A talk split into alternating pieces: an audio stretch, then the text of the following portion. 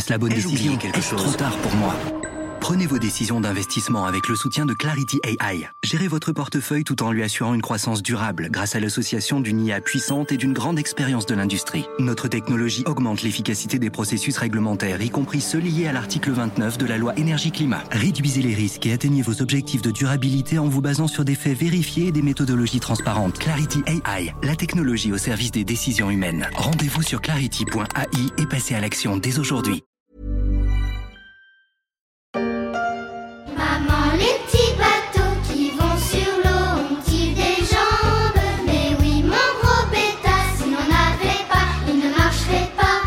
Je ne sais pas si les gros bateaux de CMA CGM ont des jambes, mais s'ils en ont, elles sont assurément taillées pour le sprint. En 2022, le groupe marseillais a dégagé les plus gros bénéfices de son histoire, 25 milliards de dollars, plus de 23 milliards d'euros. Après déjà une année 2021 record à plus de 20 milliards de dollars, CMA CGM est devenue une entreprise dont on parle de plus en plus, et pas seulement du côté de Marseille. À la barre, Rodolphe Saadé a su faire fructifier l'entreprise créée par son père, et aujourd'hui, le roi de la marine aimerait bien aussi se faire un nom dans les médias.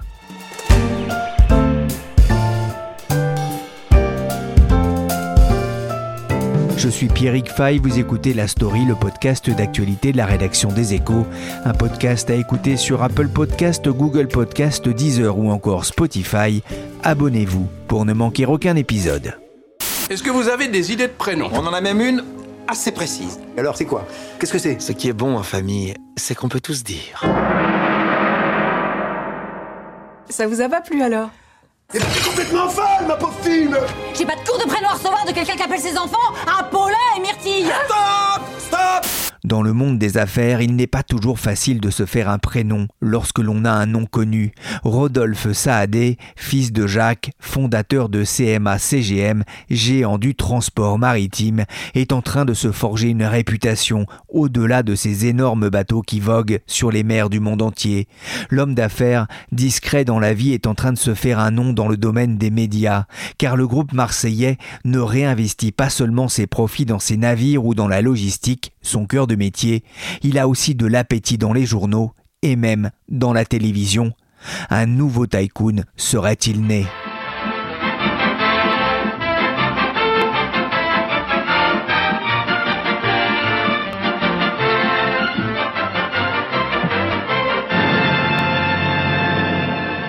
Bonjour Marina Alcaraz. Bonjour Pierrick. Bonjour Stéphane Loignon. Bonjour. Vous êtes journaliste au service high-tech média. Pour démarrer, on va peut-être rappeler d'où vient la famille. Saadé, c'est aujourd'hui les propriétaires d'un des géants du transport maritime. Oui, c'est une belle histoire, une success story euh, comme on les aime. hein. Euh, Le père, Jacques Saadé, venu du Liban, arrive à Marseille, euh, chassé par la guerre, hein, qui arrive avec un bateau ou même deux bateaux, quelques salariés, qui construit à partir de là, euh, à partir d'un ou deux bateaux dans la Méditerranée, un empire. euh, à Marseille et même un empire mondial, hein, puisqu'on est sur le troisième armateur mondial, mais aussi un géant de la logistique et du transport, un géant qui a grandi par acquisitions successives.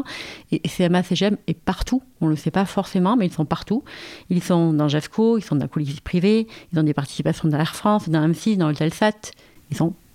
Je me permets ici de vous renvoyer vers un précédent podcast des échos autour de CMA CGM. C'était en mars 2022, année faste déjà pour le géant des mers. Le groupe marseillais a annoncé la semaine dernière un bénéfice de plus de 23 milliards d'euros. C'est un record et c'est vrai que quand on se souvient d'où vient le groupe, euh, il a profité l'an dernier de l'envolée des prix euh, du fret euh, maritime. En effet, un bénéfice record, 25 milliards de résultats nets en dollars, jamais vu pour une entreprise hexagonale, mieux que les entreprises du CAC 40, hein, mieux que les fleurons du CAC 40. Euh, côté chiffre d'affaires, on est à presque à 75 milliards de dollars, si bien que depuis sa prise de fonction en tant que PDG en 2017, Rodolphe Saadé a vu passer le groupe de 21 milliards de dollars de chiffre d'affaires à presque 75 milliards, profitant donc de l'envolée du frais maritime.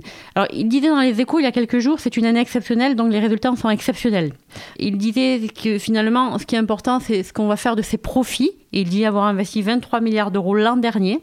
Il a également versé à ses salariés 700 millions de dollars en augmentation générale, un bonus exceptionnel, un intéressement à 150 000 salariés. Donc c'est quelqu'un finalement, une entreprise qui a la réputation de faire travailler dur, mais aussi de, relativement bien payer ses salariés. Et là encore, même si les profits sont exceptionnels, l'entreprise n'a pas toujours eu le vent en poupe. Hein. Enfin, je veux dire, là maintenant, ses profits sont exceptionnels et sont les plus gros d'une entreprise française jamais réalisée, ce qui est Enfin, j'ai du mal à, réaliser euh, cette idée-là. Euh, on se souvient de la période pendant la crise sanitaire, pendant la crise du Covid. On se souvient également de la crise de 2008, hein, euh, période de contraction du, commerce mondial, où l'entreprise avait connu une très très très mauvaise passe. Certains voulaient démanteler le groupe marseillais.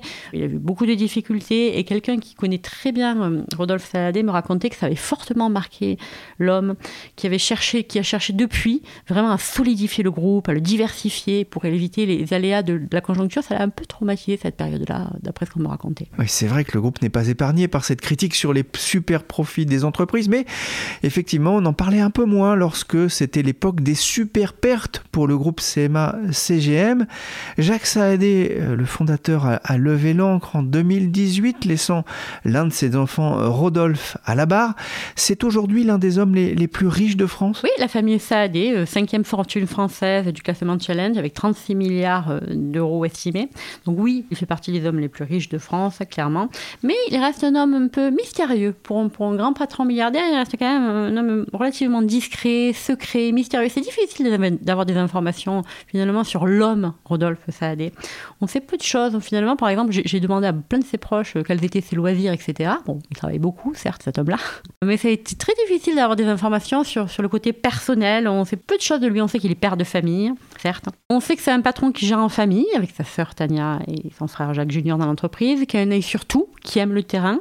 Quelqu'un m'a raconté que c'est en discutant justement avec les clients qu'il avait négocié ensuite le partenariat avec Air France parce que les clients lui avaient fait part de ce besoin-là.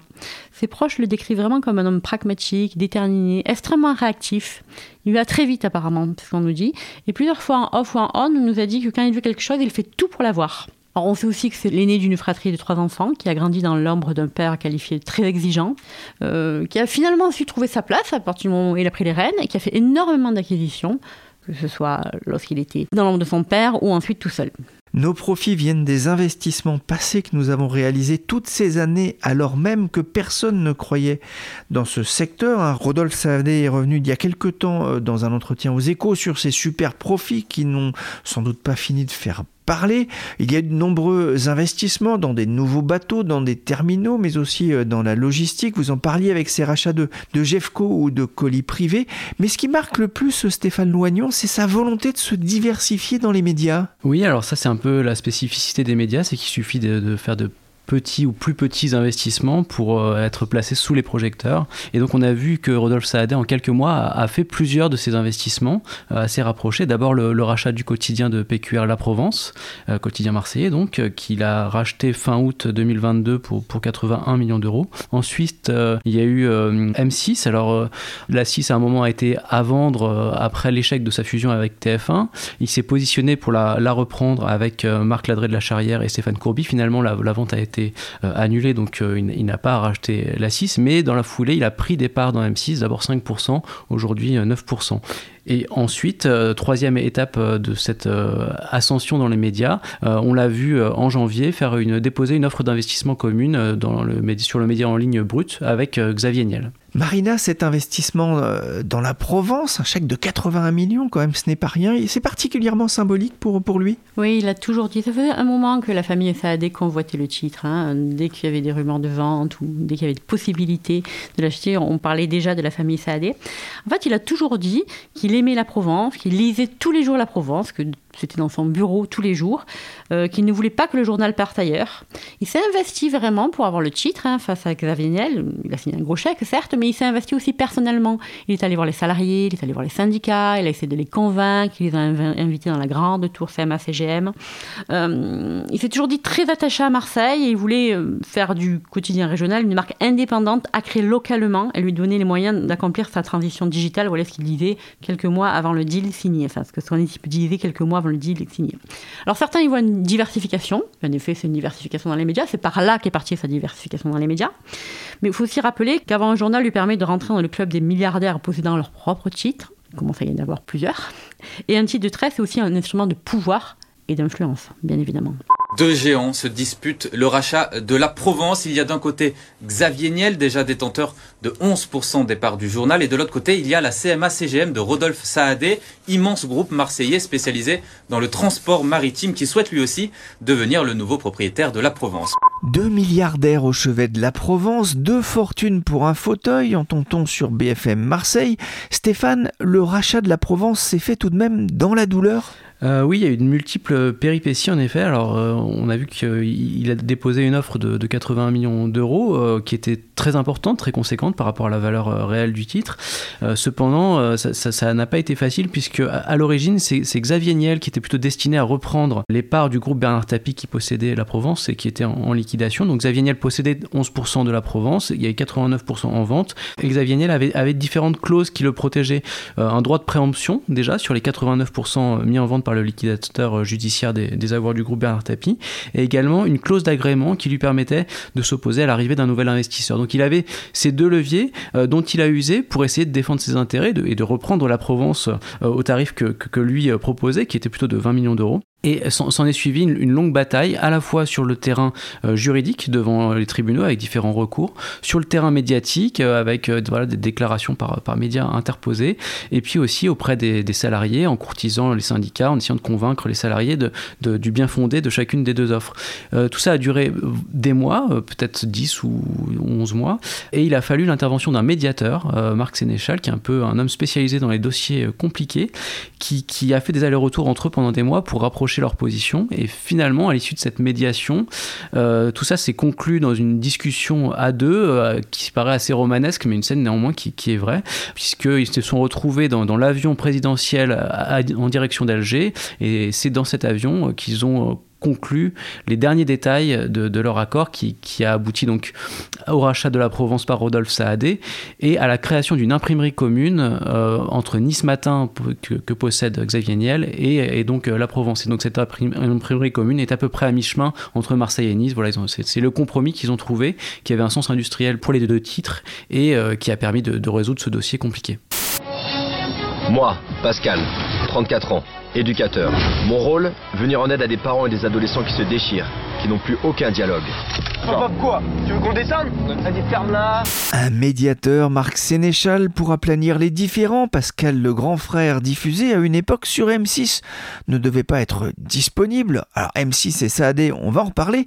Mais Marina, comment la prise de contrôle a-t-elle été vécue par le personnel de la Provence qui sortait à peine de l'ère Bernard Tapie? Il faut rappeler quand même que le personnel de la Provence ils étaient dans l'incertitude complète, ils étaient dans l'inquiétude. Enfin, je veux dire, euh, l'effet de Bernard Tapie, ensuite cette bataille devant les tribunaux, ça changeait tous les deux mois. Enfin, je veux dire, il y avait des décisions judiciaires tous les deux mois. Un jour c'était l'un, l'autre c'était l'autre. Il y a eu, enfin, je veux dire, des, situations complètement folles où euh, certains ont été euh, évincés, enfin, ont dû sortir de la salle pendant certains conseils d'administration. Enfin, ça a été vraiment une aventure, un feuilleton durement vécu. Puis ils savaient pas en fait leur sort. Pas par qui euh, ils allaient être achetés, ils savaient pas euh, au moins de qui ils allaient tomber. Et surtout, quand on est un quotidien régional, la presse régionale ne va pas non plus, ne se porte pas à merveille comme un charme.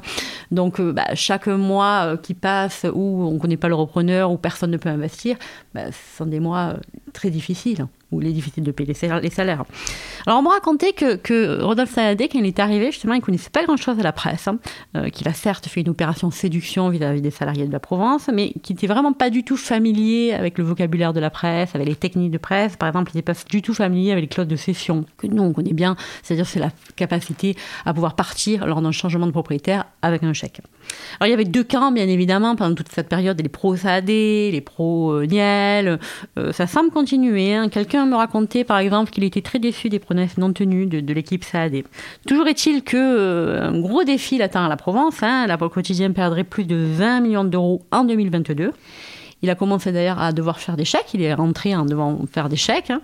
Il a beaucoup investi. Il a trouvé des nouveaux locaux dans le centre-ville de Marseille, hein, alors que la Provence était un petit peu excentrée jusqu'à présent.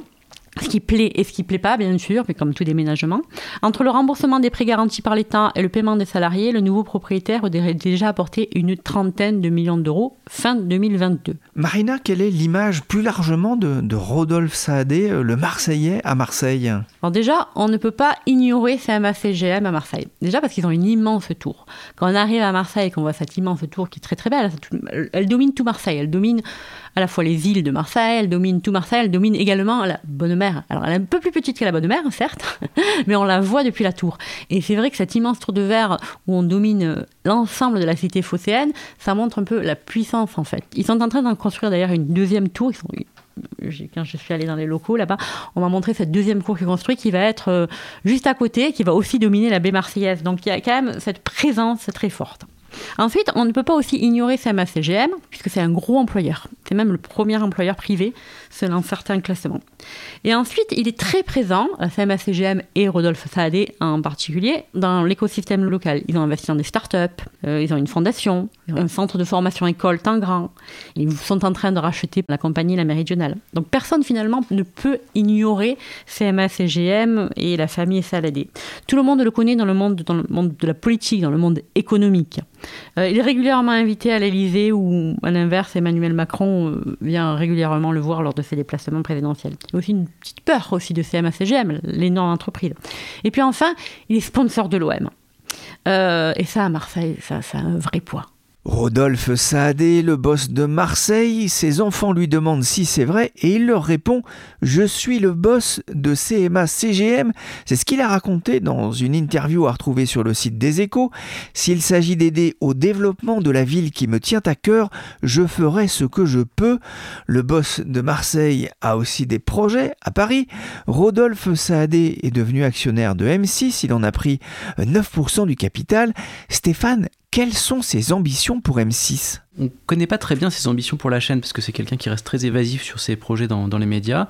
Ce qu'on sait, ce qu'il a dit aux échos, c'est qu'il a dit euh, M6 c'est une belle entreprise bien gérée avec un fort potentiel. Donc potentiel, ça laisse entendre quand même qu'il pense qu'il y a des choses à faire. Ce qu'on voit aussi, c'est que M6 aujourd'hui est à la croisée des chemins, donc la, fusion avec TF1 ne s'est pas faite et ils doivent se réinventer un avenir. Euh, ils ont la concurrence des plateformes euh, qui va les, les, menacer de plus en plus et donc ils doivent développer à la fois leur offre à vote, c'est-à-dire leur offre de, à la demande avec publicité et en ligne avec les téléviseurs connectés, les applications, etc. Donc ça c'est le projet d'M6. On sait aussi que Rodolphe Saadé est entré euh, récemment au conseil de surveillance de la chaîne, donc peut-être qu'il aura aussi des idées qui, continueront d'accompagner euh, M6 dans son chemin euh, de, de modernisation.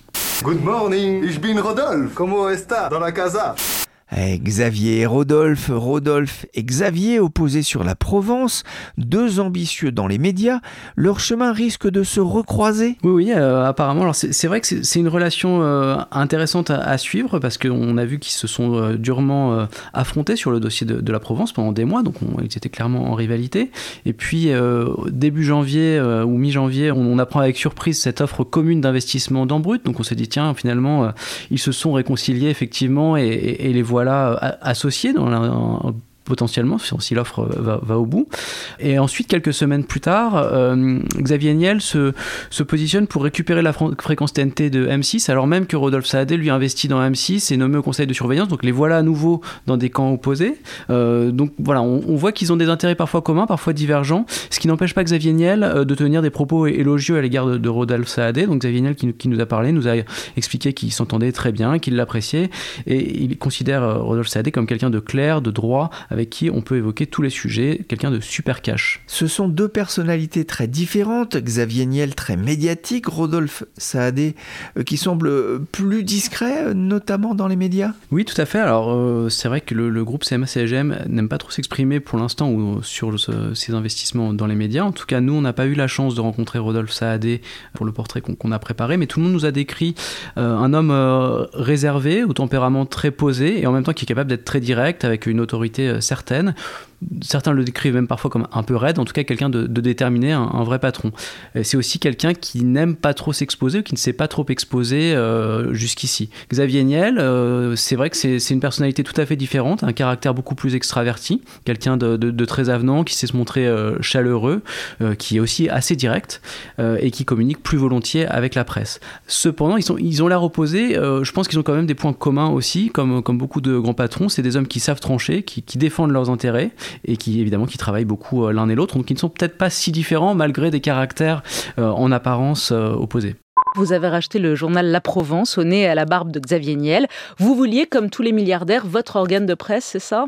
Moi, ce que je voulais surtout, quand j'ai appris que La Provence, que je lis euh, régulièrement à Marseille, était à la vente, je me suis dit, il faut saisir cette opportunité. Le journal ne peut pas être transféré à Nice ou ailleurs, il faut le garder à Marseille et préserver l'emploi. Invité de Léa Salamé sur France Inter il y a quelques mois, en novembre, Rodolphe Saadé avait expliqué pourquoi il était venu au secours de la Provence. Un peu plus tard dans l'interview, il reconnaît presque du bout des lèvres Les médias m'intéressent.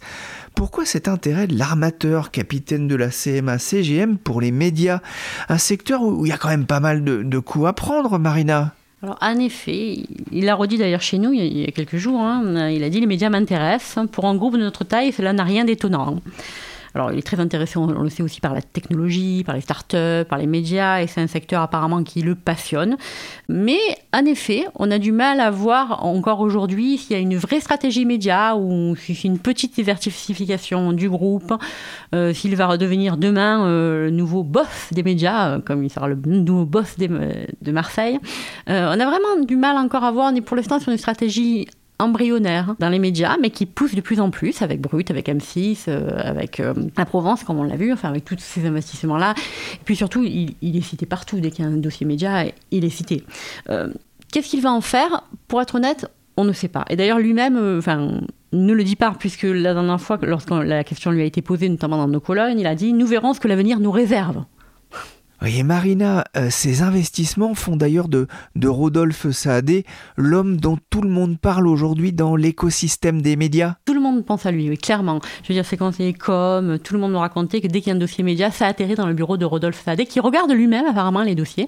Ça, passe bien évidemment par ses équipes Menei, mais lui regarde lui-même les dossiers, il décide si oui ou non il a envie d'investir. Donc ça, je pense que c'est intéressant. Et je pense que de plus en plus, euh, on parlera de lui, on a parlé de lui dans le dossier éditif, il a démenti. Et on parlera d'autant plus euh, de lui qu'il est en train de créer un pôle média. Euh, il vient de recruter Laurent Guimier venant de France Télévisions pour diriger ce pôle média. Donc clairement, il est, en, est, en, train de structurer les choses et on va voir ce que l'avenir nous réserve pour reprendre ses propres paroles. Un dernier mot, Stéphane. Le, rachat de la Provence préfigure-t-il d'autres acquisitions dans les journaux? Ça, c'est la question que tout le monde se pose. On, on peut penser qu'en tout cas que cette histoire n'est pas finie. Dans l'interview récente donnée aux échos, il, il a dit Je continue à regarder ce qui se passe euh, dans le secteur. Euh, les sources qu'on a contactées euh, spéculent un petit peu. Enfin, certains disent pourquoi pas un rachat de titres de PQR le long de la vallée du Rhône, pourquoi pas le Progrès, le Dauphiné, ça aurait une cohérence avec la Provence. D'autres imaginent peut-être un rachat dans la PQN, au contraire. Après, ça pourrait même être un jour une radio ou un magazine. La vérité, c'est que personne ne sait puisque ce n'est pas quelqu'un qui, dévoile son jeu. Et tout ça reste assez, assez spéculatif à ce jour. Ce qu'on peut observer, c'est que jusqu'à présent, ces investissements ont répondu à une logique d'opportunité et que si d'autres opportunités se présentent, peut-être qu'il les saisira. Merci Stéphane Loignon et Marina Alcaraz du service high-tech média des échos. Cette émission a été réalisée par Nicolas Jean, chargé de production et d'édition Michel Varnet.